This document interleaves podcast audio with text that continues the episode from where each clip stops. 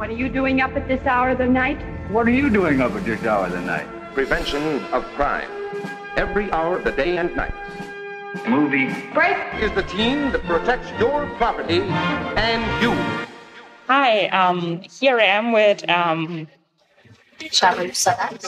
And who made a great movie, which is um, The Orphanage, about a very underrepresented period in Afghan history. And speaking of Afghan history, this has been all over the news. And the first question which I have to ask is, how is it for you now to be here um, at such a point when you know what's going on in your home country? And I know some of your relatives and friends are still in Afghanistan. How does it feel?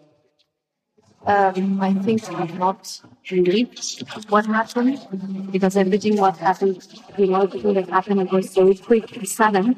But uh, it was a great surprise for me, not only for me but also for people living in Kabul, Afghanistan, also for Taliban themselves. You know, they didn't know that they can take they could take Kabul that easily with no fight or you know uh, no no fighting. And uh, yeah it's just like uh, and it and it's and it's it's just so unreal because everything happened so quick. Like the president was up here on the TV and he said that he's gonna stay you know until the last drop of his blood the way that he said it and then the next day he was running away to destination that no one knew. And then people, like everyone, were running to banks to, to get their money. And uh, there was no money, there was no cash. It was like a crowd of like 1,500 people in front of each branch of bank. And there was no money in ATM, ATM machines. And it was a mess. Suddenly, you know, the, the town was like this. You know, like when you watch these movies, that it is like an end of the world. And suddenly Kabul was like that, and people feeling so desperate and so, you know, they felt like they were in trap.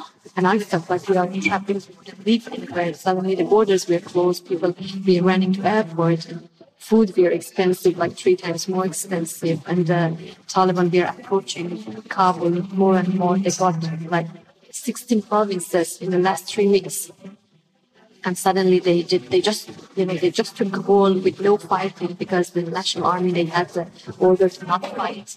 And there was no president or no people in charge you know. So when the moment that I saw Taliban's vehicles on my street it was it, it, it looked like a movie to me. Speaking of this, actually, your movie The Orphanage ends with a very powerful scene, which for me was the most um, affecting scene in the whole movie when the Mujahideen, in the end of the short communist period through which Afghanistan lived in the 80s, when the Mujahideen arrive, and it's also for the main character like at least his childhood, not his life. We know his life will go on happily for many years, but that his childhood ends at that point. Did it feel to you like history is now repeating itself and that people fail to learn from the lesson that you remind them of in the movie? Because it recalls how people had a certain amount of freedom, not great freedom, but they could enjoy arts and women could study. So there were some basic freedoms. And then it was very repressed in the 90s. And then it was a little more liberated. And now it's again turning to very repressed. Absolutely. I think history is repeating itself, you know, not in Afghanistan, but in, like in the, in everywhere. When you, when you read the history, when you're watching history through the archive, you know, it is, it is absolutely amazing the way that it's just, you know, after a certain period of time, it's just repeating itself over and over. And I think that's why people are getting interested in history. And that's why it's important that public, like the majority of people, they know the history of their country because they can learn from it. But this is not the case in Afghanistan because, for example, Afghan archive is kept like a, like a treasure that like people like public they cannot have access to and even people like filmmakers or journalists that they want to have access to they had to go through a really killing bureaucracy and they have to invest like one two years to just watch it and and then for using it they have to even if it's like a research purpose you know they have to spend a lot of money. It's, it's kind of like impossible for people to watch this archive. And I just don't understand why archive should be kept like um, something not, you know, just like a treasure. And um, yeah, I think, uh, and my generation specifically, you know, we do not really know a lot about Afghanistan in 80s or in 70s or in 60s. And uh, um, with this with, uh, with this orphanage, this project, I learned a lot about the history, and I was very fascinated about the similarities between the 80s and the beginning of 90s to my time. Even though I couldn't imagine that this end would be this similar, but still I was amazed of you know the similarities. Like I, I, I thought with myself, like if I replace Soviet Union with American invasion, and then if I replace Mujahideen with Taliban, things are quite the same, you know. So mm-hmm. I absolutely think that the history is repeating itself, and this will not be the last time that it, it is happening. Know, in Unfortunately. future, unfortunately, in future it will happen again. And if you if you study the current history of Afghanistan, it was always like a dark period, and then a bright period, and then a dark period, and then a bri- bri- bright period. I think, um, yeah, this also can give hope a little bit if we want to look at the bright side of it. You know that nothing will be permanently. So now that Taliban have the country, doesn't mean that they're gonna keep it forever. I think we had it for 20 years, and now it's their turn, but they cannot keep it forever. And um, I'm just looking forward to what is coming after. Yeah, I'm hoping for something good happen. So do you hope to return to Afghanistan and make movies there? Because they hardly, they, well, the film industry in Afghanistan just started to burgeon and to come up very slightly. And then it was now crushed again by the Taliban. So do you hope to return to um, Afghanistan and maybe make movies there? And how was it even possible to make this movie, which looks amazing, like the settings are great. I was wondering, were they just standing there? How do you find such accurate settings, such great buildings that look like right from the time? You know, I didn't shoot my film in Afghanistan. I shot it in Tajikistan and in Germany and in Denmark. So I shot it in different places. For me, Afghanistan is not, I, uh, of course, I have this wish of going to Afghanistan, but it has nothing to do with making films because I'm a filmmaker. I make fiction film. I can recreate Afghanistan wherever I can find money. So I don't care in that sense to going back to Afghanistan, but I, I want to go back to Afghanistan because I have my apartment there and I have all my belongings there, you know, and when I left Afghanistan on 20, 23rd, 24th of August, I just locked my apartment, took the tea and leave. I just took my computer, just this backpack and that's it. I couldn't take my books. I couldn't take my clothes. I couldn't take anything. And I just bought this apartment and I just moved there like, uh, like it was hardly six months. And, uh, I had this dream of making a base for myself in Afghanistan because I was living there in the last 20 years and I was always pressured by my family to leave Afghanistan, to leave somewhere else because we we had a lot of attacks and, you know, terror, terror, terror attacks happening there. And uh, a lot of educated people and talented people, they left Afghanistan. And whoever who had a chance, who had, who could get a visa to live in Europe or uh, America or Canada or like other places, they took the opportunity, you know, and I had the chance to travel a lot, but because I was traveling a lot, it didn't make sense for me. I couldn't see my future here or any other place. I saw my future in Afghanistan because my focus in cinema was uh, everyday life of people. And then I thought I have to be able to live everyday life in Kabul to be able to make film about it. So, and also my, I have my parents there and they were old and they were farmers and they lived in central Afghanistan and my father said that, uh, my parents said that whatever happened, we will stay there, you know, so I was thinking like, ah, I don't want to live with this fear because it was always this topic among Afghan people, especially the educated people in Kabul. Even like in the last 20 years, it was always this topic that where shall we go? Shall we go? Let's make a life somewhere else. There's no future in Afghanistan. But I trusted Afghanistan so much and I put everything that I had, like money, my life, like everything that I had. I trusted, I gambled, I gambled with it, you know? And uh, I'm not, this is not something I'm regretting yet. I think, uh, I still haven't given up on Afghanistan. I think it's important that, I think it's important that Afghanistan has, um, my type, like very naive, optimistic people. Yeah, young females who are making movies and who are like you're representing the future not only of Afghanistan cinema but of cinema and art in general. Because you're a young woman filmmaker and you're one of those voices which in the past were never heard. Exactly. Exactly. I am the product of 20, of the last 20 years, you know, in a way, because I was 11 when we moved back to Afghanistan after 11 9.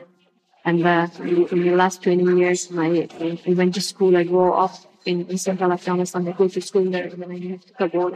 Actually, a boys' school. You went to I a to boys' school. boys' So in the movie, we see a boys' orphanage. And um, I could imagine in many aspects it's very similar to a boys' school. So you really know what it's like to see all those boys interacting around. And Yeah. um, speaking of your career in Afghanistan, you have three more movies which you want to make because this movie, The Orphanage, is part of a five-part series about the diary of one of your best friends who also has a very small part in the movie. So how do you plan or think about um, finishing this anthology of movies? I'm already on my way. I'm, uh, I'm working on the third part since the last. I know years. it's called uh, Kabul Jan. Exactly. Yeah, you did a research. yes, it is. Uh, it is called Kabuljan. It's a romantic comedy, and it's uh, it's supposed to happen in Kabul in present time, but uh, present time was so fast for me to catch. So now it will be about Kabul, in, like before Taliban's arrival, and uh, I'm also developing a fourth part. So, but it's very, uh, it's just on the development uh, level. But um, yeah, I will. I, I am. I am into it. I will finish this before. So a romantic comedy, this is, seems very rare, and because it's such a light subject, and surprisingly, the orphanage, even if it sounds dark, if you describe the plot and say, oh, it's about a poor boy living on the street, going to a communist orphanage, it's actually surprisingly light-hearted and sometimes even funny, even though um, quite heavy things happen. For example, we get a look in, into a mental asylum, which is horrible. And um, it doesn't seem to affect the children so much psychologically. Um, what would you say has this kind of experience your own, but also working with the kids learned you about living with trauma and enjoying life despite living through traumatic times? I think you know the thing is like a lot of people in Afghanistan they don't they don't know what trauma means because it's not only one big thing that happened in your life and then you have to deal with that. It's a lot of big things in your life that happen one after another in a, in a rapid speed. And you, you know, you, you cannot still, you are not dealing with the first one that the second one happened. And then you're not dealing with the second one that the third one happened. And this can go over and over. So I think the life is okay when you live in Afghanistan. The problem is started when you leave Afghanistan and you live in somewhere else. Then you have all the space to think about to digest all these traumas and to think about all this, you know, like, like, because I, I, I, I've been traveling in the last 10, 12 years a lot, like all around the world. And my problem was I was very happy in Afghanistan, in Kabul. And then my problem started when I was for a longer time in Europe, like when I was like editing film or, you know, I was here for like 10 months or 11 months or one year. Then I couldn't sleep in the night and I couldn't, you know, I had like all kind of, I don't know, it's, it's something that, you know, like people who lived in, war countries or in problem countries, they, they, they experience that. But I've never, I've never heard about this. I experienced it myself.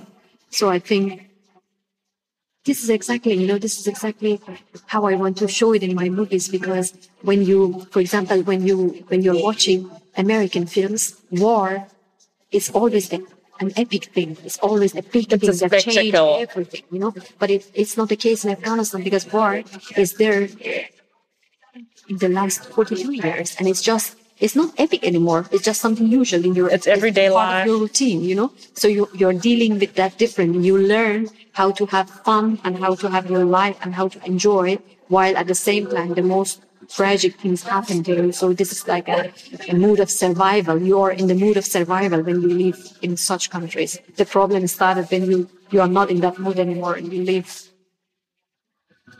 Is um is um movie making for you also um a kind of um dealing with this experience and keeping on surviving by making those films because they also give you a purpose or a goal, something to work toward for and cling to, which will always be with you no matter where you go?